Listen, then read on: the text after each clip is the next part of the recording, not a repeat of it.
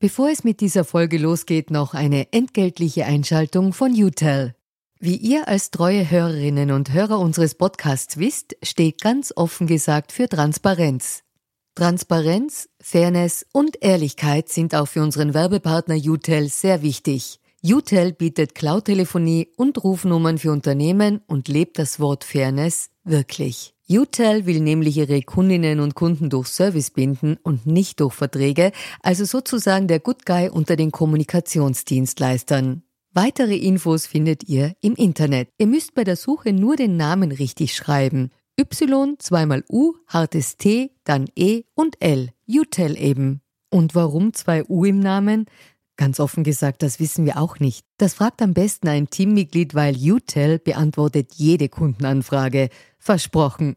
Und jetzt zurück zu ganz offen gesagt. Man muss das wirklich, glaube ich, so dramatisch sagen. In den vergangenen Jahren in Österreich rütteln wir wirklich an den Grundfesten unserer demokratischen Ordnung. Und wie massiv wir dagegen jetzt auftreten und wie radikal wir beschließen, dass wir das nicht wollen und dass wir so nicht sind, wird mitbestimmen, wie Österreich in 10 oder in 20 Jahren aussieht und ob von dieser, dieser demokratischen Ordnung, diesem Vertrauen etc. noch was übrig ist.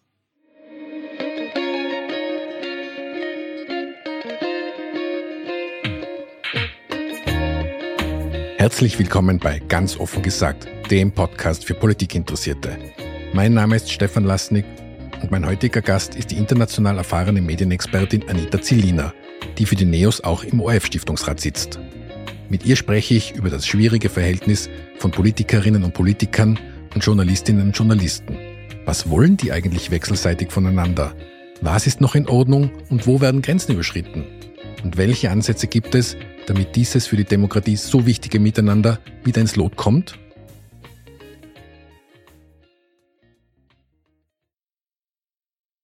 Ja, liebe Anita, herzlichen Dank, dass du dir Zeit für dieses Gespräch nimmst. Ein Grundmotiv bei unserem politischen Podcast ist ja Transparency is the new objectivity. Und in diesem Sinne beginnen wir unseren Podcast immer mit der inzwischen traditionellen Transparenzpassage, also woher wir uns kennen, warum wir uns wie in unserem Fall duzen und ob du aktuell für Parteien oder deren Vorfeldorganisationen tätig bist. Wir kennen uns meiner Erinnerung nach aus meiner kurzen Zeit bei der Neuen Zürcher Zeitung, die wir dort gemeinsam verbracht haben im Jahr 2017 Du warst dort meiner Erinnerung nach Chief Product Officer und ich war Head of International Sales. Stimmt genau, so? so ist das, ja. Gut, dann drückt mich meine Erinnerung nicht, ist schon mal beruhigend. Und damit noch zur zweiten Transparenzfrage, ob du aktuell für Parteien oder deren Vorfeldorganisationen tätig bist oder dort Parteimitglied bist. Nein, bin ich nicht. Sehr gut, dann steigen wir ins Gespräch ein. Wir wollen ja heute über das Verhältnis zwischen Politik und Medien reden. Ein sehr aktuelles Thema. Es sind gerade kürzlich zwei sehr wichtige Chefredakteure zurückgetreten weil sie über ihr Verhältnis und ich würde sagen über ihr schlampertes Verhältnis zu Politik gestolpert sind. Aber bevor wir in die Untiefen der österreichischen Situation eintauchen, würde mich aufgrund eines ja beeindruckenden Lebenslaufs der internationale Blick auf die Dinge interessieren. Du warst in den letzten Jahren viel im Ausland, unter anderem in Deutschland beim Stern, in Zürich eben bei der NZZ, wo wir gemeinsam waren, und zuletzt lange in den USA. Hast du dort was mitbekommen, was das Verhältnis zwischen PolitikerInnen und MedienvertreterInnen betrifft? Ja, also es ist natürlich so, dass das äh, Verhältnis zwischen Politik und Medien überall auf der ganzen Welt ein, ich sag mal, heikles Verhältnis ist. Also ich glaube, das ist inhärent äh, in der Mission von Journalismus, äh, die ja ist aufzudecken, zu berichten, was ist, auch zu hinterfragen, ähm, auch kritisch vor allem eben zu hinterfragen und der Mission von äh, Politik, die ja manchmal leider diesem, diesen Prinzipien äh, zuwiderläuft. Das heißt, dass da ein Spannungsfeld da ist und dass da ähm, Konflikte da sind und dass da auch der Versuch da ist von Einflussnahmen. Ich glaube, das ist wirklich inhärent im System. Was man allerdings sagen kann, ist, dass ähm, sowohl in der Schweiz und Deutschland als auch in den USA ähm, die, die grundlegenden, ich sag mal, äh, Verhaltensregeln und die grundlegenden, äh, grundlegenden ethischen äh, roten Linien äh, ein bisschen klarer ausgeprägt sind äh, als in Österreich. Dementsprechend also Verstöße zwar durchaus stattfinden, ich glaube, das gibt es leider überall, ähm, aber dann entsprechend auch härter geahndet werden und auch unmittelbarer geahndet werden. Bei uns ist halt leider, und mit bei uns meine ich, meine ich jetzt Österreich, nachdem ich wieder hier bin, dann oft so ein bisschen dieses verharmlosende, naja, war schon immer so, wird schon nicht so schlimm sein. Ich habe übrigens dieselbe Wahrnehmung, gerade in Deutschland, wenn man dort mit Journalistinnen und Journalisten spricht, die machen immer ganz große Augen, wenn man ihnen von diesem nahe Verhältnis in Österreich erzählt. Ja, also ich meine, ich muss jetzt völlig äh, transparent sagen, in jeder Redaktion, in dem, der ich jemals war, äh, gab es irgendwelche Versuche von irgendeinem Werbekunden, da können wir nicht mal drüber reden, ob da die Geschichte nicht doch ein bisschen größer und dann wird man vielleicht doch eine zweiseitige äh, Inseratenkampagne dazu buchen. Oder es gab Anrufe von, von fürchterlich wütenden Pressesprechern, die teilweise auch unter der Gürtellinie gedroht haben. Das gab es in jeder Redaktion und in jedem Medienökosystem äh, sozusagen, in dem ich, äh, in dem ich da war.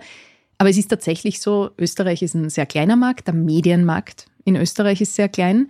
Man kennt sich äh, und man kann wirklich sagen Mann, weil dieser, gerade dieser Korruptionskomplex ja doch äh, gerade auch sehr, sehr männlich dominiert ist äh, in Österreich, äh, weil natürlich Macht auch immer noch sehr männlich dominiert ist in Österreich.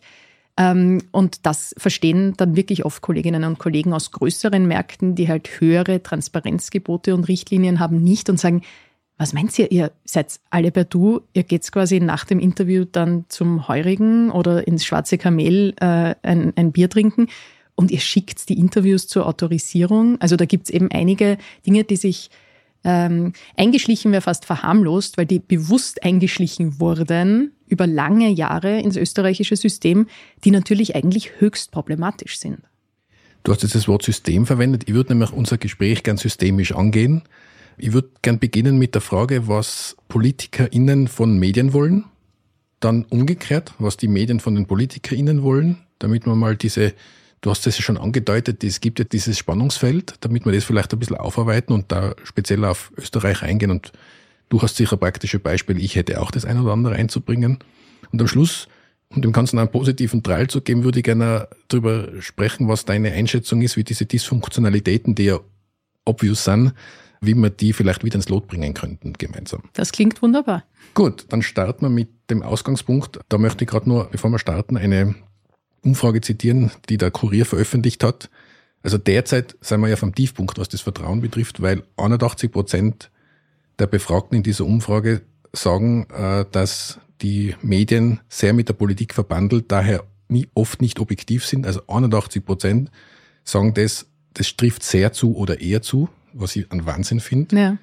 Umgekehrt sagen aber nur 34 Prozent, die Medien erfüllen ihre Aufgabe, die Mächtigen zu kontrollieren, meist gut und korrekt. Also 34 Prozent sagen, die, diese Aussage trifft sehr oder eher zu. Ich glaube, das drückt ganz gut die, mhm. die Ausgangssituation aus. Und fangen wir eben mit dem Spiel an, was PolitikerInnen von Medien wollen. Da habe ich sehr spannend gefunden, den Artikel von Michael Völker im Standard, Transparenzblog. So sind wir. Er spricht von einem Spiel aus Nähe und Distanz und dafür gibt's Belohnung und Strafe. Mhm. Hast du sowas auch erlebt? Ja, ich habe den Artikel auch gelesen und ich, ich fand ihn äh, sehr treffend, ähm, weil äh, tatsächlich ist das ja ein, ein, ein Spiel wechselseitiger Abhängigkeiten. Zumindest traditionell. Wir können ja dann noch ein bisschen drüber sprechen, wie sich das mit Social Media, mit äh, der Creator Economy, mit all diesen Themen äh, verändert ähm, und sozialen Medien Plattformen verändert. Aber prinzipiell ist das ja wirklich ein Spiel wechselseitiger Abhängigkeiten. Ähm, Politikerinnen haben über sehr lange Zeit klassische Medien gebraucht, um ihre Anliegen ähm, nach außen zu transportieren, um eine breitere Bevölkerungsgruppe zu erreichen, als sie es eben tun, wenn sie nur selber eine Pressekonferenz abhalten, ähm, um die Wirklichkeit, ich sag's mal, äh, in ihrem Sinne äh, und mit ihrer Mission auch zu framen und zu gestalten. Im negativen Sinne kann man sagen Message Control, das im positiven sagen, Sinne ja. kann man sagen Kommunikation und Marketing besteht ja immer daraus, eine Message äh, einfach hinaus in die Welt sozusagen zu streuen. Daran ist ja per se noch nichts Schlechtes. Also dieses, es ist ja nicht per se ein Ökosystem, das wechselseitige Abhängigkeiten hat. Daran, daran per se ist ja noch nichts äh, Negatives. Negativ wird's halt dann, ähm, wenn diese Abhängigkeiten äh, sozusagen als mehr oder weniger Erpressung äh, eingesetzt werden oder um äh, sich Vorteile zu erkaufen oder erschleichen, die man eben sonst nicht hätte. Also der klassische Fall von Korruption oder Korruptionsvorstufen, äh, sage ich jetzt mal dazu, äh, weil ich will ja nicht verklagt werden. Ähm, aber der klassische Fall, wo man sagt, ich gebe dir was, ich gebe dir aber ein bisschen mehr ähm, und dafür stehst du vielleicht ein bisschen weiter oben in der nächsten Besetzungsliste oder kriegst vielleicht äh, den nächsten Aufsichtsratsposten oder ähnliches. Da gibt es ja dieses inzwischen sehr berühmte Zitat aus dem Interview von Wolfgang Fellner mit dem Wolfgang Sobotka. Für jedes Inserat gibt es ein Gegengeschäft. Ich glaube zwar, dass es nicht ganz so gemeint war, wie es jetzt rüberkommt, aber im Kern trifft es natürlich schon die Problematik, dass eben diese Erwartungshaltung teilweise bei Kunden, und da muss ich sagen, nach meinen Erlebnissen, und das davor auch angedeutet, nicht nur aus der Politik, sondern aus der Wirtschaft, schon manchmal ist zu sagen, ich gebe euch Geld in Form von Werbegeld und dafür hätte ich aber gern redaktionelle Leistungen. Und da muss man immer wieder als Verlagsmanager oder auch oder als Chefredakteurin oder wer auch immer diese Intervention kriegt, wirklich immer ganz klar sagen, da gibt es dazwischen eine Trennlinie. Mhm. Ähm, auch wenn Verlage, denke ich, davon leben, dass ja beide Dinge funktionieren, sowohl die Publizistik als auch die ja. Werbeerlöse. Ich glaube übrigens, ich widerspreche dir nur in einem. Ich glaube sehr wohl, dass die Kollegen äh, Fellner und Sobotka, die ich gar nicht mal Kollegen nennen will, äh, dass die beiden Herren das sehr wohl so gemeint haben und kann mir das auch, auch lebhaft vorstellen. Ähm, weil diese Verlotterung, so muss man das, glaube ich, nennen, im politisch-medialen Komplex, die in Österreich passiert, die passiert ja jetzt nicht als Naturgesetz von alleine, sondern die wird eben genau von Politikern, von äh, Machthaberinnen, von äh, Chefredakteurinnen, von Verlagsgeschäftsführern, die sich eben nicht an diese ethischen Linien halten. Diese Situation wird geschaffen und leider ist das ja wie, wie immer bei so schleichenden Prozessen so, dass sich einfach das, was als normal angesehen wird und als war halt schon immer so, laufend verschiebt. Und ich glaube, wir sind jetzt eigentlich schon in einer Phase, wo sich das so wahnsinnig verschoben hat, dass die Dinge, das muss einfach ein riesen Aufreger schon sein, damit es uns überhaupt noch erreicht und bewegt. Eigentlich hätte alles, was in Österreich politmedial in Sachen Chats, in Sachen Ibiza, in Sachen Korruptionsaffäre passiert ist in den letzten paar Jahren, eigentlich hätten alle täglich auf die Straße gehen müssen und sagen, das kann ja wirklich nicht sein, dass wir so sind. Aber man sieht, dass diese, die, dass sich die, die Schwelle einfach permanent verschiebt. Und das ist, glaube ich, auch das Gefährliche bei Korruption und auch bei dieser alltäglichen Korruption, ähm, dass es sich plötzlich einfach so anfühlt, das klassische äh, Frosch im heißen Wasser-Syndrom. Man merkt es dann nicht, weil es eben so stetig passiert. Ich würde das gern aufgreifen, was du sagst, nämlich im Verhältnis eben, was wollen Politikerinnen von Medien. Ich will jetzt nicht die ÖVP verteidigen, weil hm, das wäre jetzt auch unpassend an der Stelle, aber ich möchte, was, an was ich immer wieder denken muss, ist, dass es ja kein ÖVP-Problem ist, über das wir da heute diskutieren, sondern dass das jetzt parteiunabhängig sozusagen Thema ist jetzt, ich würde sagen, in verschiedenen Abstufungen, aber wenn ich an die Ära Feimann denke, das wird auch im Artikel von Michael Völker erwähnt und auch in einem Kommentar von Hans Rauscher, die Ära Feimann, und das habe ich selbst erlebt, ähm, war auch sehr geprägt von diesem Freund-Feind-Schema. Und da sind auch wirtschaftliche Interessen mit politischen und medialen Interessen verknüpft worden.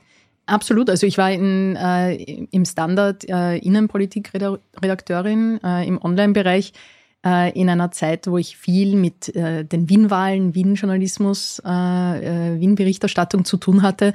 Das war ein ständiger Fluss äh, von versuchten Interventionsanrufen.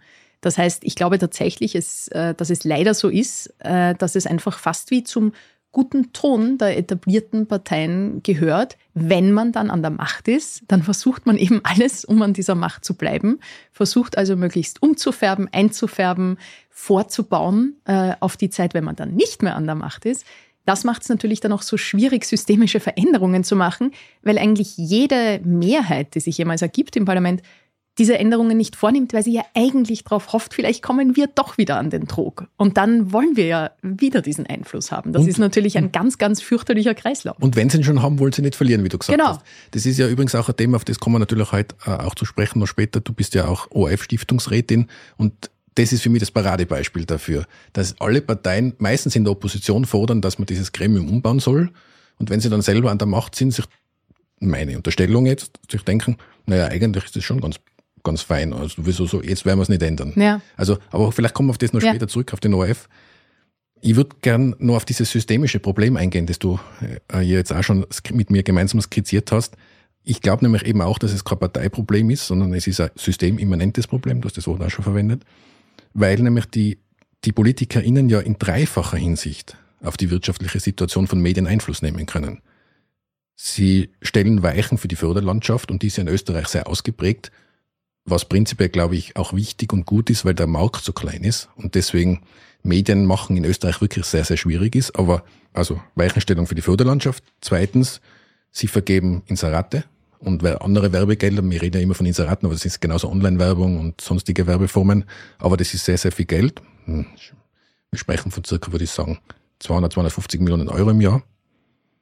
Und, das habe ich schon angeschnitten, beim größten Medienunternehmen Österreichs, dem, dem ORF, besetzt das oberste Organ ja unmittelbar Politik oder politiknahe und damit ist dieses große Medienunternehmen mhm. auch sehr unmittelbar im Einfluss der Politik. Also es gibt drei Einflugschneisen sozusagen für Beeinflussung von politisch Verantwortlichen auf Medien. Mhm. Ich würde sogar noch ergänzen um eine vierte. Es gibt natürlich auch ähm, oder sogar um zwei vielleicht noch, äh, eine vierte und eine fünfte. Das vierte ist, glaube ich, ähm, etwas, wo man sehr genau darauf aufpassen muss, Aus- und Weiterbildung, ähm, wie das sichergestellt wird, dass sozusagen keine Einflussnahme stattfindet und, glaube ich, gerade angesichts äh, dieser momentanen Neugestaltung des Wiener Zeitungsgesetzes äh, muss man sich das genau ansehen, wo ja da so jetzt ein bisschen um Umwege doch wieder sechs Millionen in eine direkt dem Bundeskanzleramt unterstellte Journalismus Aus- und Weiterbildung fließen. Also da muss man, glaube ich, auch genau hinsehen. Und das da allerletzte. Übrigens, da bin ich übrigens nicht so skeptisch. Ähm, ja. Ich habe ja die zwei Generationen von diesen Trainees bei der Wiener Zeitung bereits kennenlernen dürfen.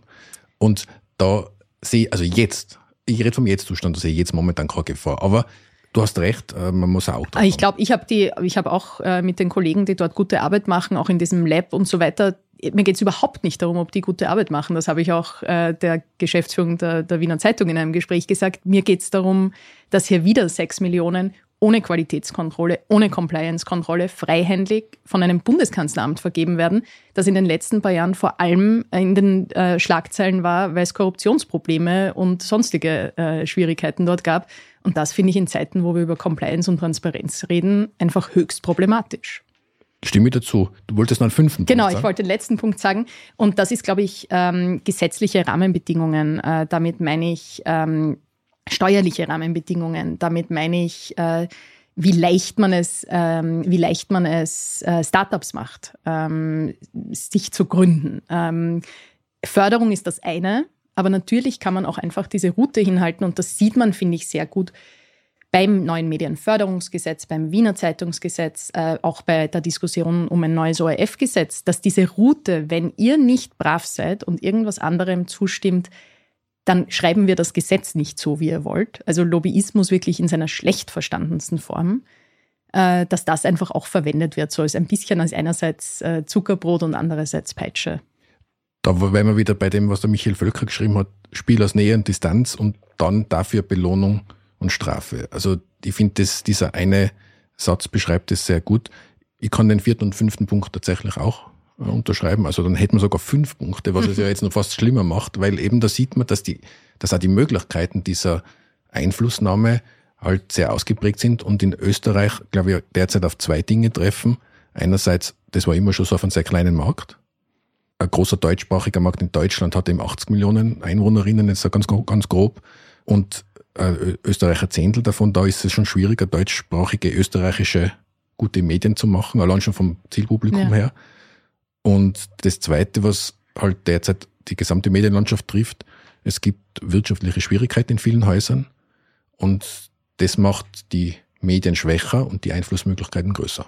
Ja, das ist auf jeden Fall so. Und ich, das ist natürlich auch nicht nur in Österreich so, das Zweite, also die wirtschaftliche Transformation und die Tatsache, dass halt sehr, sehr viele Medienhäuser zu spät begonnen haben, digital zu priorisieren, neue Geschäftsfelder zu priorisieren, sondern so im Hinterkopf, gerade in Österreich, noch so ein bisschen die Hoffnung hatten, na, uns wird es schon nicht so schlimm treffen. Ne? So frei nach dem äh, Karl Krausschen Motto, in Österreich oder in Wien passiert alles 100 Jahre später, da fahre ich hin, wenn der Weltuntergang kommt, wird schon nicht so schlimm sein, Print äh, wird es doch als Tageszeitung auch überleben, wo man einfach ganz klar sieht, natürlich machen globale Mediennutzungstrends äh, nicht halt vor Österreich. Warum sollten sie auch? Sie kommen halt ein bisschen später her. Also ich glaube, da ist einfach viel, viel Zeit vergangen bei vielen Medien, ich sage nicht bei allen, aber bei vielen Medien, die man halt einfach produktiver für Digitalisierung und aktiver für Digitalisierung hätte nutzen können.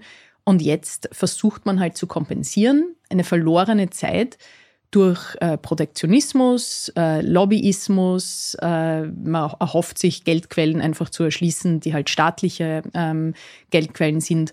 Oder hilft sich halt darüber, dass man sagt, gut, mit, der, mit den Plattformsteuern sozusagen kaufen wir uns wieder ein paar gute Jahre. Da kann man jetzt pro oder contra sein und lang drüber diskutieren. Aber was man auf jeden Fall sagen kann, das alleine löst natürlich das Problem nicht. Das verzögert das Problem ein bisschen. Und in dieser Kombination aus Einflussmöglichkeiten und wirtschaftlicher Schwächung sehen wir eben die große Einflussmöglichkeit von Politik auf Medien. Und jetzt drehen wir es um in der Systematik. Was wollen denn Journalistinnen und äh, Journalisten und Politik von den Politikerinnen und Politikern? Ich gehe mal in die, in die Vorlage und sage, im besten Fall wollen sie Informationen, damit sie dann auch gute Geschichten schreiben können. Ja. Das wäre mal das, sage ich mal, Idealbild von Journalismus und von Medien. In der Realität würde ich aber sehe ein paar Punkte durchaus äh, auch, äh, die dann nicht mehr so idealistisch sind, nämlich die Nähe zur Macht. Ich war ja selbst Journalist und habe diese Nähe zur Macht selbst erlebt und ich muss sagen, sie hat schon was extrem Verlockendes. Hm. Also du kannst ja durchaus zumindest gefühlt Einfluss nehmen, ohne selbst dafür hm. verantwortlich zu sein. Du bist plötzlich irre wichtig, weil du mit den irre wichtigen Leuten zu tun hast. Also ich möchte jetzt nicht schönreden, hm. aber ich kann zumindest den Reflex verstehen, dass diese Nähe zur Macht verlockend sein kann. Auch eben diesen, diese Möglichkeit Einfluss zu nehmen, nicht zuletzt auch gut bezahlte Jobs ja. zu kriegen, ein gewisses Herrschaftswissen auch zu haben, sich dabei gut zu fühlen, zu, mehr zu wissen als wirklich die meisten anderen Menschen. Das sind halt alles Faktoren, die eine gewisse Gefahr bieten. Ja. Und alles, was du jetzt aufgezählt hast, ich, ich stimme da auch zu. Also ich verteufle da nicht jetzt jeden einzelnen äh, Journalisten oder jede einzelne Journalistin, die sich da ein bisschen geschmeichelt fühlt bei diesem, bei, durch diesen Tanz, der um sie aufgeführt wird. Das ist ja auch die Idee dahinter, sonst würde es ja nicht passieren. Ähm, ich, wie kann man, wie sehe ich persönlich? Ich bin eigentlich froh darüber, dass ich in einer Zeit im Journalismus groß geworden bin, und zwar im Online-Journalismus, bewusst entschieden, zu einer Zeit, wo es jetzt noch nicht so selbstverständlich cool und zukunftsweisend war, zu sagen, nein, ich will digital arbeiten, äh, im Jahr 2003, 2004, als ich beim Standard Online begonnen habe und bewusst entschieden habe, ich möchte online arbeiten und auch Jobs in Print abgelehnt habe, wo alle, inklusive meiner Eltern, immer gesagt haben, what are you doing? Bei der ähm, Zeitung, du könntest bei der Zeitung auf Print, auf Papier, mehr bezahlt, du darfst irgendwie bei irgendwelchen Regierungsfliegern mitfliegen, du wirst zu diesen tollen, keine Ahnung, was da alles gibt, irgendwelchen Dörgelen und Weinfesten und whatever eingeladen.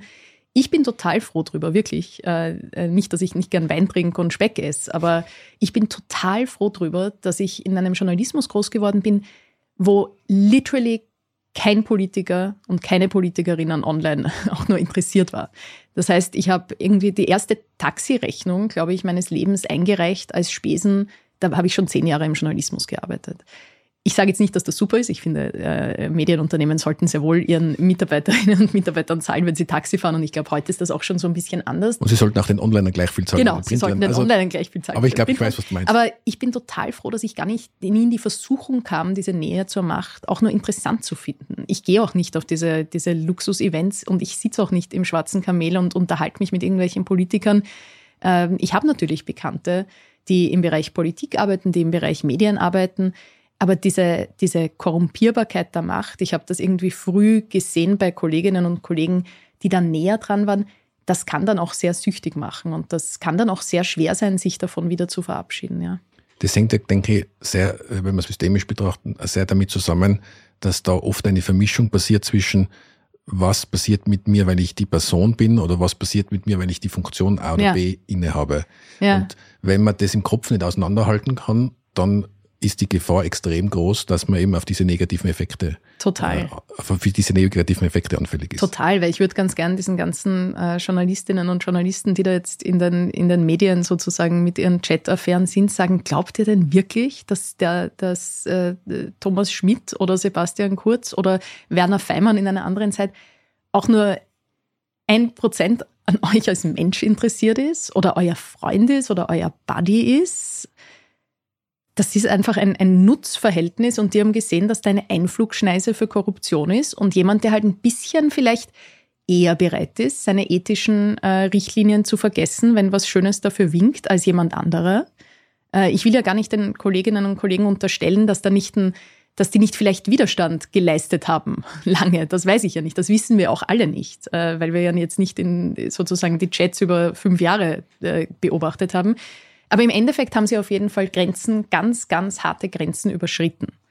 Und das haben mit Sicherheit nicht nur die beiden jetzt oder die drei, die da jetzt in den Chat sind, sondern es haben leider wahrscheinlich auch ein paar mehr.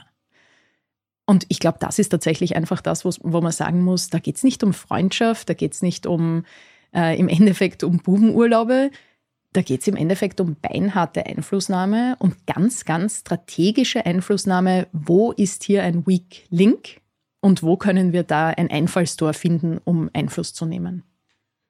Diese Weakness, die du da ansprichst, ist definitiv, denke ich, ein Thema, weil ähm, es gibt ja Journalistinnen und Journalisten, die völlig untadelig arbeiten. Das ist die große Mehrheit, würde ich auch sagen. Was man schon feststellen kann, ist, dass die dann meistens nicht Chefredakteurin oder Chefredakteur werden. Also je höher die mhm. Position, mhm. desto eher ist das Verlangen da, sich da zu arrangieren. Das kann ich aus eigener Erfahrung auch bestätigen. Also es ist, wird mit zunehmender Flughöhe schwieriger, dieser Versuchung zu widerstehen, sagen, nennen wir es mal so. Also das würde ich bei dem Zweiteren, was du jetzt gesagt hast, stimme ich dir total zu, weil die Versuchungen natürlich auch schöner und größer werden und dadurch fällt es halt schwieriger zu widerstehen.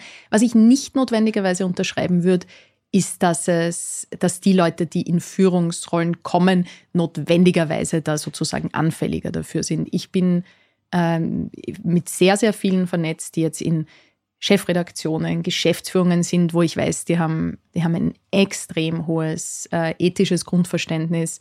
Die würden eher am nächsten Tag kündigen, als sozusagen da, da solche Grenzüberschreitungen zu machen. Aber du hast schon recht, es ist jetzt nicht so, dass unser System, auch unser Ausbildungs- und Weiterbildungs- und unser Karrierebeförderungssystem im Medienbereich, groß gesagt, dazu gemacht sind, ethisches Verständnis äh, und Compliance, äh, Commitment zur Compliance zu fördern und zu fordern.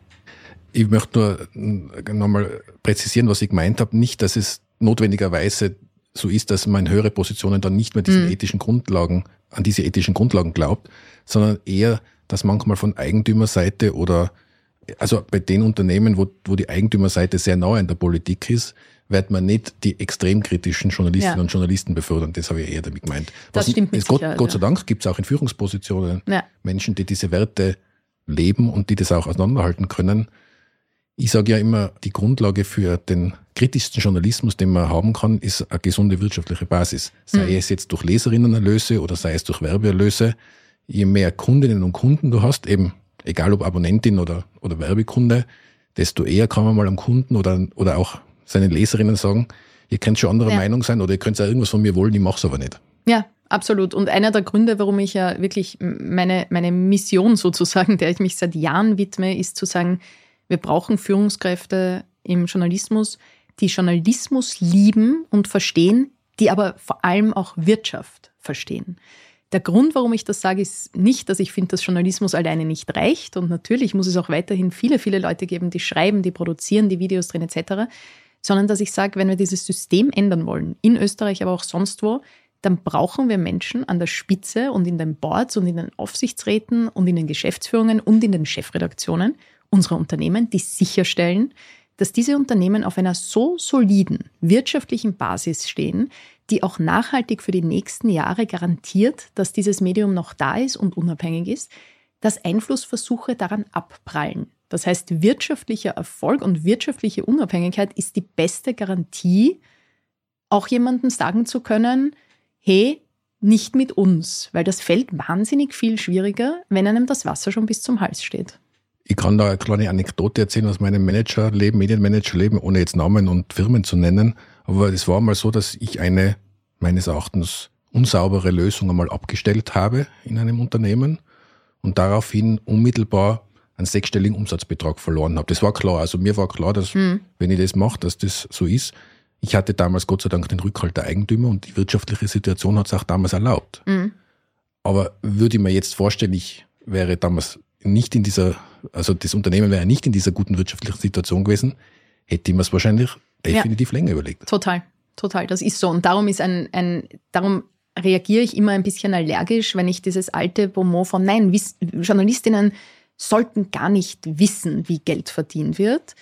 Das sage ich dann drauf, das ist irgendwie eine hehre Vorstellung. Nur dann werden wir keine Leute auf der wirtschaftlichen Seite der Unternehmen haben, die sich in Journalismus und Journalistinnen hineinversetzen können, die diese Seite mitdenken, mitverstehen, lieben, leidenschaftlich vorantreiben, aber trotzdem smart wirtschaftliche Entscheidungen treffen können. Dann kommen wir aus diesem Sumpf, in dem wir uns da drinnen befinden, auch einfach nicht raus.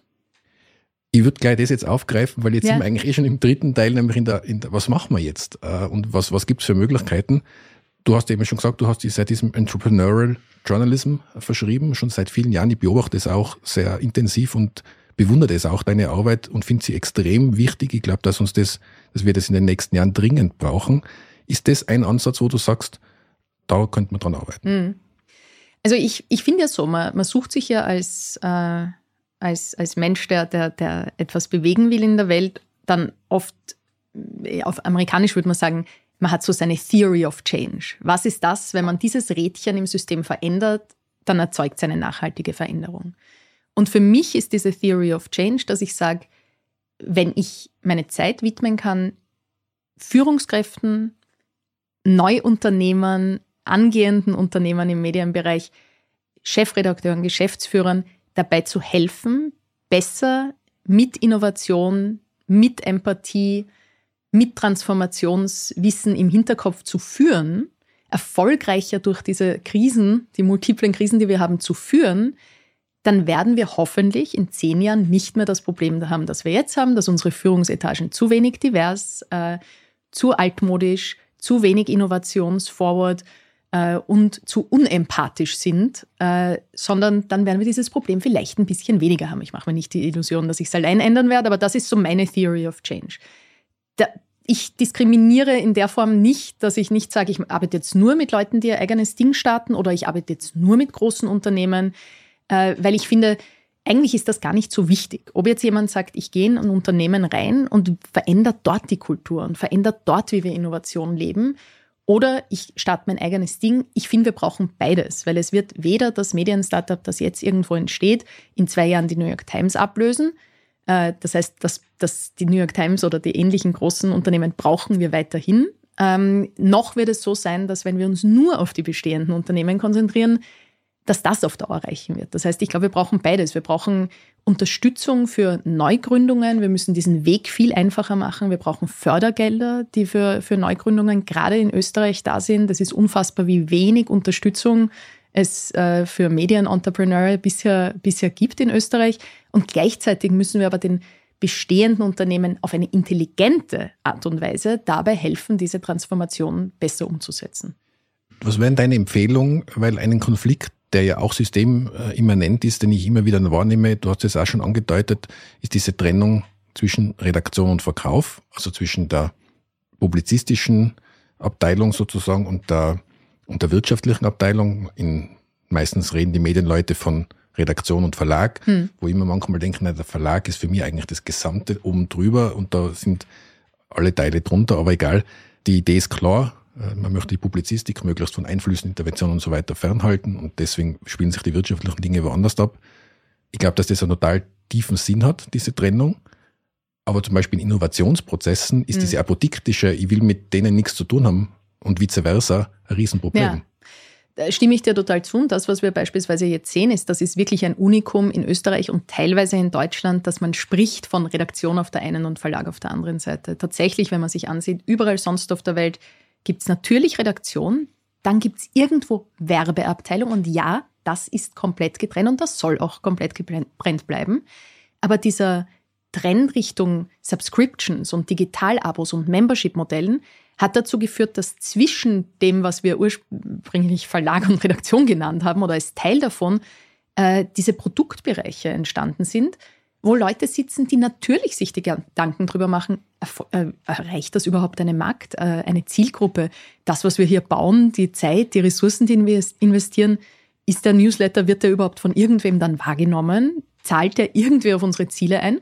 aber gleichzeitig mit den Redakteurinnen und Redakteuren daran arbeiten, zu sagen, okay, was kann dann da der Inhalt sein? Was können die Geschichten sein, die wir erzählen? Und gleichzeitig mit der Tech-Seite daran arbeiten, das dann entsprechend aufzusetzen und umzubauen. Also ich glaube, das, was tatsächlich passiert ist, und ich bin sehr froh darüber, dass es passiert ist, weil ich glaube, nur so kann man erfolgreiche digitale Produkte erzeugen und bauen und dementsprechend auch dem Journalismus helfen, weiter zu existieren, ist, dass diese, dieses klassische Verlagskonstrukt, das ja eigentlich ohnehin, wie du sagst, nur in unseren Köpfen passiert hat, komplett aufgebrochen ist und ersetzt wurde durch eine interdisziplinäre, kollaborative Zusammenarbeit auf Augenhöhe, wo aber immer noch in Qualitätsmedien die Redaktion und die Chefredaktion das Vetorecht hat und das ist auch gut so. Also das heißt nicht nur interdisziplinäre Zusammenarbeit und gemeinsame Produktentwicklung heißt nicht, dass dann am Ende ein Produktmanager dem Chefredakteur sagt, nein, machen wir jetzt nicht. Hätte ich noch nie erlebt. Also das ist immer noch total klar, die Hierarchie und das ist auch gut so. Aber es verändert sich einfach diese Welt ähm, so, dass wir es einfach schaffen, auch anzuerkennen, dass auch Journalisten nicht die all, alleingültige Wahrheit haben, sondern dass eben manchmal Designer oder Produktmanager oder Videoredakteure oder Social-Media-Experten auch dazu notwendig sind, um ein gutes Produkt äh, darzustellen und zu bauen. Und ich glaube, man muss noch einmal unterscheiden zwischen der Phase, wo man gemeinsam dieses Produkt, das dann hoffentlich erfolgreich ist, entwickelt und der Phase, wo man, also wo man das gemeinsam am Tisch entwickelt und danach muss wieder jeder seine Aufgaben erfüllen. Ja. Also in der, in der Vermarktung muss man schauen, dass das Geld reinkommt und in der Redaktion muss man schauen, dass der Inhalt gut passt. Und da gibt es tatsächlich auch ein systemimmanentes Spannungsfeld, ja. das, das regelmäßig an irgendeiner Stelle ausgewogen werden muss, ob das jetzt in, noch in der Redaktion ist oder Stufe drüber, auf Eigentümer, Vorstands, Aufsichtsratsebene. Mhm. Das, irgendwo werden die Interessen auf jeden Fall dann ausgeglichen, müssen ausgeglichen werden. Und wenn sie sinnvoll ausgeglichen werden, dann kann auch das Medienunternehmen erfolgreich sein, aber das finde ich wird oft verwechselt oder das ist auch nicht geübt, ja. dass man gemeinsam das entwickelt und danach macht wieder jeder seinen Job. Ja, ich glaube, es ist auch so, dass äh, wenn wir das jetzt wieder zu diesem auch mitdenken mit diesem Korruptionsthema und Einflussnahmenthema, Korruption und, und äh, Einflussnahme passiert nicht, weil zu wenig diskutiert und gestritten wird. Ah, weil zu viel diskutiert und gestritten wird. Es passiert, weil zu wenig diskutiert und gestritten wird. Es passiert, weil man eben keine intelligente Kultur hat, sich in einem Medienunternehmen hinzusetzen und zu sagen, okay, transparent, das ist jetzt gekommen, was machen wir damit? Redaktion, was ist eure Meinung? Produkt, was ist eure Meinung? Business, was ist eure Meinung? Viele dieser, dieser halbgaren, halbseidernen Geschichten wären nicht passiert, wenn das alles klar gewesen wäre. Wenn sozusagen die entsprechenden äh, handelnden Akteure in diesen Chats sich transparent mit ihren Teams hingesetzt hätten und gesagt hätten, das passiert gerade, ich halte das von euch ab, aber hier würde ich jetzt nachgeben, kann ich das oder ist das, überschreitet das eine Linie? Also ich glaube, es ist dann eher der Mangel an Konfliktkultur und auch Streitkultur. Streiten über Produkte, unterschiedlicher Meinung sein, Produktmanagement versus Redaktion, Redaktion versus Marketing etc. etc ist überhaupt nichts Schlechtes. Das gehört zum Arbeiten in interdisziplinären Teams dazu. Ich glaube, wir haben das im Medienbereich nur einfach nicht gelernt. Eine Kollegin, mit der ich kürzlich gesprochen habe, die lange in Technologieunternehmen gearbeitet hat und dann wieder zurück in den Journalismus gegangen ist, hat gesagt, eine der Sachen, die für sie eine Erleuchtung war, war, als sie in diesen Technikunternehmen, Technologieunternehmen gelernt hat, dass alles geretrot wird. Also nach jeder Sache, die man baut, die man macht, jeder kleines, jede kleine Deployment, jedes kleine äh, Gadget, das verändert wird, wird nachher der Prozess analysiert gemeinsam mit allen Beteiligten, von allen Teams, die dabei waren. Und dann sagt halt das eine Team, nee, damit war ich gar nicht zufrieden, aus diesem und diesem Grund. Das andere Team sagt, ich fand jetzt nicht gut, wie du als Führungskraft uns da an dem Tag allein gelassen hast. Sie hat gesagt, die ersten zwei Male war sie nahe am Weinen, weil das einfach so wahnsinnig transparent war und sie gedacht hat, das geht gegen sie persönlich. Und beim vierten oder fünften Mal hat sie gesagt, ich kann nie wieder ohne. Ich weiß nicht, wie wir es geschafft haben, Medien zu bauen, ohne diese Kultur der Transparenz und des interdisziplinären Feedbackgebens. Mit dem Wort Transparenz triffst du ja auch den Kern unseres Podcasts. Die Gründerinnen, die Eva Weißenberger, die Julia Othner und der Gründer Sebastian Krause von ganz offen gesagt, haben ja eben schon 2017 sehr stark dieses Transparenz-Thema zu einem der USBs gemacht und waren damit, glaube ich, auch sehr früh dran und jetzt eben so Dinge wie der Transparenzblock vom Standard oder auch andere Initiativen, die jetzt gerade starten, die gehen ja auch sehr stark in die Richtung. Und ich glaube auch, dass Transparenz eine Möglichkeit ist, diese Fehlentwicklungen zu beseitigen. Vielleicht kommen wir noch gegen Ende des Gesprächs zu einem konkreten Thema, das mir mich und wahrscheinlich unsere HörerInnen auch sehr interessiert. Du bist der Stiftungsrätin im ORF auf einem Ticket, auf einem Ticket der NEOS und hast auch schon öffentlich dich dazu geäußert, wie ich finde, sehr mutig, nämlich auch mit einer klaren Ansage Richtung, es braucht dort mehr Medienkompetenz und weniger Politik. Das ist ja ein sehr konkreter Ansatzpunkt der ORF und sein Stiftungsrat. Was kann man da machen? Ich glaube, es ist einfach äh, so, dass wir ein, einen öffentlich-rechtlichen Rundfunk haben, der, wo man Details der, der Budgetverwendung, Details der Produkte diskutieren kann, diskutieren muss. Das gehört sich so in einer Demokratie und das gehört sich so bei einem öffentlich-rechtlichen Rundfunk. Aber der ORF hat sich wirklich verdient, ein Aufsichtsgremium zu haben, das so bestellt wird, wie Aufsichtsgremien in Aktiengesellschaften, in öffentlichen Unternehmen bestellt gehören. Nämlich transparent mit einem Auswahlverfahren, äh, das auf Expertise ausgerichtet ist, ein kleineres, fokussierteres Aufsichtsgremium, ein Aufsichtsgremium, das auch bezahlt ist. Man glaubt ja immer, ach, Stiftungsrat, das ist ja, da fliegen die Millionen. Wir bekommen 50 Euro im Monat äh, für einen äh, äh, eher gewaltigen Zeitaufwand. Das reicht gerade fürs DAX im Königelberg, oder? Genau, und, und 100 Euro Sitzungsgeld pro Sitzung. Also das ist jetzt nichts, womit man reich wird. Ähm, Im Gegenteil.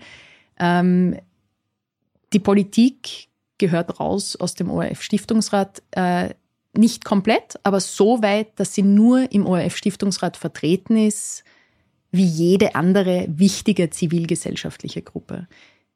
Das ist einfach tatsächlich so, dass das nichts damit zu tun hat, wer da heute sitzt. Ich arbeite mit vielen der Kolleginnen und Kollegen dort, die auch mit großer Leidenschaft für den ORF dort arbeiten. Ich glaube, das ist auch total wichtig zu sagen, weil da entsteht offen, öffentlich oft der Eindruck, das sind ja alles nur Politgünstlinge. So ist das nicht. Da werden heftige und gute Diskussionen geführt. Und da sitzen viele Leute, die eben wahnsinnig viel ihrer quasi unbezahlten Zeit für den ORF dort einbringen. Aber auch denen tut das nicht gut, wenn da immer dieser Anstrich da ist von, naja, ist ja nur von der Partei äh, entsendet worden. Es kann einfach nicht sein, dass seit diesem letzten, äh, seit dieser letzten Veränderung äh, des, äh, des äh, ORF-Gesetzes, äh, Stiftungsrats bis Entsenderichtlinien, der Einfluss der Politik exponentiell gesteigert wurde. Das tut dem ORF nicht gut, es tut der Demokratie nicht gut, es tut dem Ansehen des ORF nicht gut. Selbst dieser Anschein der Einflussnahme ist problematisch. Ich denke, dass man da extrem aufpassen muss, dass man auf der einen Seite eben diese, die Arbeit, die dort oben, geleistet, oben am Königelberg geleistet wird, eben nicht pauschal diskreditiert und andererseits eben die Missstände tatsächlich auch anspricht, weil dass die Besetzung wichtiger Positionen politisch gesteuert ist, da muss man sich einfach nur die Zusammensetzung der letzten Jahre anschauen, da muss man nicht, da muss man nicht einmal die Chats lesen, das könnte man sogar so irgendwo rauslesen.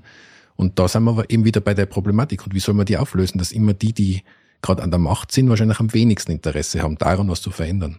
Ja, es ist halt, wie wir es vorher gesagt haben, Stefan, es ist halt so, glaube ich, dass jede Partei dann irgendwie hofft, naja, irgendwann werden wir doch dann wieder in der Regierung sein oder die Mehrheit im entsprechenden Gremium haben. Und da werden wir doch jetzt nicht ein, ein Gesetz sozusagen einführen, das dann verhindert, dass wir die Mehrheit, äh, die Mehrheitsverhältnisse dann in unserem Gunste, Gunst, zu unseren Gunsten auch ausleben können und benutzen können. Und das ist halt ein Grundübel, wenn man Politik so denkt, dann kann man ja nie Steuerreformen machen, die wirklich transformativ sind. Man kann nie Klimaschutzgesetze machen, die wirklich was verändern. Man kann nie Medienförderungsgesetze machen, die wirklich auf die Zukunft und nicht auf permanenten Gegenwartslobbyismus ausgelegt sind. Und man kann nie ein ORF-Gesetz machen, das eigentlich die Unabhängigkeit und Kompetenz des ORF in den Mittelpunkt stellt und nicht die Möglichkeit, da potenziell eben auch nahe dran zu sein als Politik. Das heißt, das erwarte ich mir einfach von Politik und ich erwarte mir das tatsächlich von Politikern und Politikerinnen, die in Österreich mit dem Bereich Medien befasst sind. Ich erwarte mir hier wirklich ein, ein in sich gehen, ob man da einfach diesen Job nur genommen hat, damit man irgendwie an der Macht ist als Politiker oder ob man den Job genommen hat, damit man Österreich verbessern und für die Zukunft fit aufstellen kann. Ich würde sogar noch einen Schritt weiter gehen. Ich denke, on the long run müssen ja Politikerinnen und Politiker sogar Interesse haben an einer funktionierenden Medienlandschaft. Und da gehört in Österreich, in Österreich der ORF natürlich an oberster Stelle dazu, weil ohne funktionierende Medienlandschaft ist halt die Demokratie gefährdet und damit auch die demokratisch gewählten Parteien. Ich, ich habe oft den Eindruck, dass das unterschätzt wird. Absolut. Ich, ich, man sieht auch total klar, ich würde mich wirklich wahnsinnig darüber freuen, wenn diese internationalen Studien auch ein bisschen mehr von österreichischen Politikerinnen und Politikern rezipiert werden würden, weil man sieht total klar, dass Demokratien, die starken öffentlich-rechtlichen Rundfunk haben äh, und hohes Vertrauen in diesen starken öffentlich-rechtlichen Rundfunk, tendenziell auch höheres Vertrauen in andere demokratisch wichtige Institutionen, von Verwaltung über Jurisdiktion ähm, haben. Das heißt, über Politik. Das heißt, man sägt eigentlich auf dem Ast, auf dem man selber sitzt. Wenn man als äh, Politikerin oder Politiker an Unabhängigkeit und an der unabhängigen Besendung des öffentlich-rechtlichen Rundfunks sägt, sägt man langfristig an seiner eigenen, an dem eigenen Ast. Das ist das Skurrile. Und das wird wirklich zu wenig diskutiert. Ich denke mir ja oft, wenn ich dann so die Jets lies, also wenn sich dann ein Regierungspartner über einen Film von David Schalko beschwert und das zum Anlass nimmt, zu sagen, im ORF, da müssen wir, ich sag's jetzt einmal frei raus, aufräumen, da muss ich echt sagen, das zeigt auch gute Wehleidigkeit, die dort herrscht und die überschießende Maßnahme, die man dann trifft, indem man sagt, na, da müssen wir die Unabhängigkeit jetzt bekämpfen. Ich glaube, dass da ganz viel, da braucht es mehr Leidensfähigkeit ist der falsche Ausdruck, mehr Kritikfähigkeit auch, oder? Weil mhm. wenn ich, wenn ich schon beim Spielfilm auszug, ähm, dann frage ich mich, ob jemand das mit den Medien und dem Zusammenspiel zwischen Medien als Public Watchdog und Politik überhaupt ja. irgendwie verstanden hat. Ja, also ich glaube, da, das sind halt auch jetzt, wie soll ich sagen, einzelne der handelnden Personen, äh, da, da gebe ich dir recht, äh, so dass man sich denkt, damit beschäftigt ihr euch täglich als äh, steuerbezahlte äh, Parlamentarier oder Regierungsmitglieder. Also das ist teilweise hat auch einen hohen Skurrilitätsgrad und man könnte ja fast ein bisschen drüber lachen, wenn es nicht so wahnsinnig traurig wäre. Und das Gefährliche an Unabhängigkeit, das Gefährliche an Vertrauen ist halt, das ist nichts, was wir jetzt mal ein paar Jahre kümmern wir uns nicht drum und dann wird es weniger und dann schalten wir es wieder ein und dann ist halt wieder da. So funktioniert es halt nicht. Wenn Vertrauen und das Gefühl von Unabhängigkeit und äh, das Gefühl, dass da sozusagen ein System funktioniert, wenn das mal wegbricht, dann ist es weggebrochen. Dann kann man es nicht einfach wieder herstellen. Das heißt, wir äh, man muss das wirklich, glaube ich, so dramatisch sagen, in den vergangenen Jahren in Österreich rütteln wir wirklich an den Grundfesten unserer demokratischen Ordnung. Und wie massiv wir dagegen jetzt auftreten und wie radikal wir beschließen, dass wir das nicht wollen und dass wir so nicht sind, wird mitbestimmen, wie Österreich in 10 oder in 20 Jahren aussieht und ob von dieser, dieser demokratischen Ordnung, diesem Vertrauen etc. noch was übrig ist. Das wird jetzt in dieser, in dieser Episode zu weit führen, aber du sprichst von dem Rüttel an Grundfesten. Ich hatte ja schon einige Gäste auch zu diesem Thema. Ich denke da zum Beispiel an den Walter Geier, den Mitinitiator des Antikorruptionsvolksbegehrens, leider aktueller denn je. Ja. Da haben wir auch drüber gesprochen. Das war jetzt weder auf die, äh, wenig auf die Medien bezogen, aber sondern, sondern eher in Richtung Rechtsstaatlichkeit und also der ganze Bereich der, der Gerichte und, und Staatsanwaltschaften. Mhm. Dort wird ja auch systematisch an den Grundfesten gerüttelt oder aktuell, wenn der Herr Wöginger die EGMR, die für mich als Jurist ja eine etwas völlig Unantastbares ist und eine ja. wahnsinnige Errungenschaft ist. Also dieses Rütteln an Grundfesten findet ja leider auch in anderen Bereichen statt. Ja, total. Also der Herr Wöginger hätte unter Umständen, das weiß selbst ich noch aus meiner Just-Menschenrechtsvorlesung, ähm, da sollte er vielleicht nochmal hingehen. Ähm, das wäre vielleicht ganz hilfreich, weil man, man muss sich da wirklich bewusst machen, dass es hier da, da geht es nicht mehr um jetzt kleines politisches Hickhack und da geht es jetzt nicht mehr um, ja, der, die nächste Wahl und da branden wir uns in die Richtung, sondern dann geht es ganz, ganz massiv um, äh, man könnte faustisch sagen, was die österreichische Welt im Innersten zusammenhält ähm, und wie unser Land in Zukunft aussehen wird und wie unsere Medienlandschaft in Zukunft aussehen wird. Und ich glaube, da sind wir jetzt auch über, da sind alle Politiker, alle vernünftigen Politiker über alle Parteigrenzen hinweg jetzt wirklich gefordert, in sich zu gehen und zu überlegen, auf welcher Seite der Geschichte wollen wir da wirklich stehen. Jetzt würde ich gerne zum Abschluss dich fragen, wenn wir jetzt unser Gespräch Revue passieren lassen, also das Vertrauen ist ja der Ausgangspunkt ist ja denkbar schlecht. Also Vertrauen in den Medien ist am Boden, haben wir am Anfang besprochen. Es gibt, es sind wirtschaftlich schwierigere Zeiten oder schwerere Zeiten wie früher. Du hast da schon heute erwähnt, dass wir, wir sind multiplen Krisen ausgesetzt derzeit. Aber auf einer Skala von 1 bis 10, also 1 ist sehr pessimistisch, 10 ist sehr optimistisch. Wie wahrscheinlich ist es denn, dass wir in den nächsten Jahren und wir, man jetzt alle, die irgendwie im Bereich Medien was zu tun haben, dass wir dieses Vertrauen wieder zurückgewinnen können? Hm. Ich meine, ich bin ja prinzipiell, sonst würde ich ja nicht den Job machen, den ich mache. Ähm, ich bin äh, prinzipiell Optimistin und Berufsoptimistin ähm, und glaube tatsächlich daran, dass jede Krise auch die Möglichkeit ist, da, da stärker auch rauszugehen. Und das sehe ich auch tatsächlich und ich sehe jeden Tag ein Startup oder ein neues Produkt oder einen Trend, der mich auch optimistisch macht im Medienbereich. Äh, das, das vielleicht dazu gesagt. Ähm, aber das werden jetzt noch harte Jahre und da wird es auch äh, Medien geben, die es nicht überleben und es wird auch, was das Thema Vertrauen angeht, glaube ich, noch schlechter, bevor es wieder besser wird. Ähm, also vielleicht würde ich allgemein sagen fünf, also wirklich so in der Mitte aus diesen zwei Gründen. Mit der Möglichkeit, noch vielleicht auf vier runterzugehen und dann hoffentlich wieder zu steigen oder so hätte jetzt das. Nein, ich hätte lieber, dass wir gar nicht auf vier runtergehen, sondern auf fünf dann gleich auf sieben oder so steigen. Das wäre mein Plan und ich, ich versuche meinen Teil zumindest dazu beizutragen. Ja, und äh, ich möchte einen Appell, den du davor ausgesprochen hast, eben, dass alle, die die Möglichkeit haben, darauf Einfluss zu nehmen, sich dieser Wichtigkeit auch bewusst sind, den möchte ich einfach nochmal unterstreichen und dafür ja Danke sagen und auch gleichzeitig Danke für dieses Gespräch sagen. Vielen Dank für die Einladung.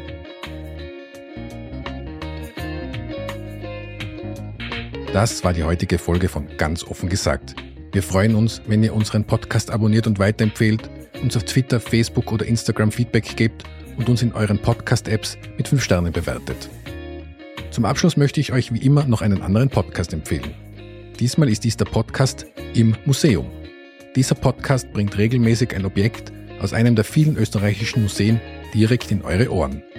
Die vorgestellten Exponate führen in die unterschiedlichsten Gebiete, Wissensbereiche und Zeitalter. Der Podcast Im Museum ist also euer Museum für unterwegs. Und noch ein Hinweis. Noch bis 28.11. läuft das Crowdfunding für das Medienprojekt Tag 1, das Online-Magazin für Veränderung. Schaut rein auf tag1.at und unterstützt dieses Projekt. Wir brauchen dringend guten digitalen Journalismus. Euch danke fürs Zuhören bei ganz offen gesagt. Bis zum nächsten Mal. Für euch.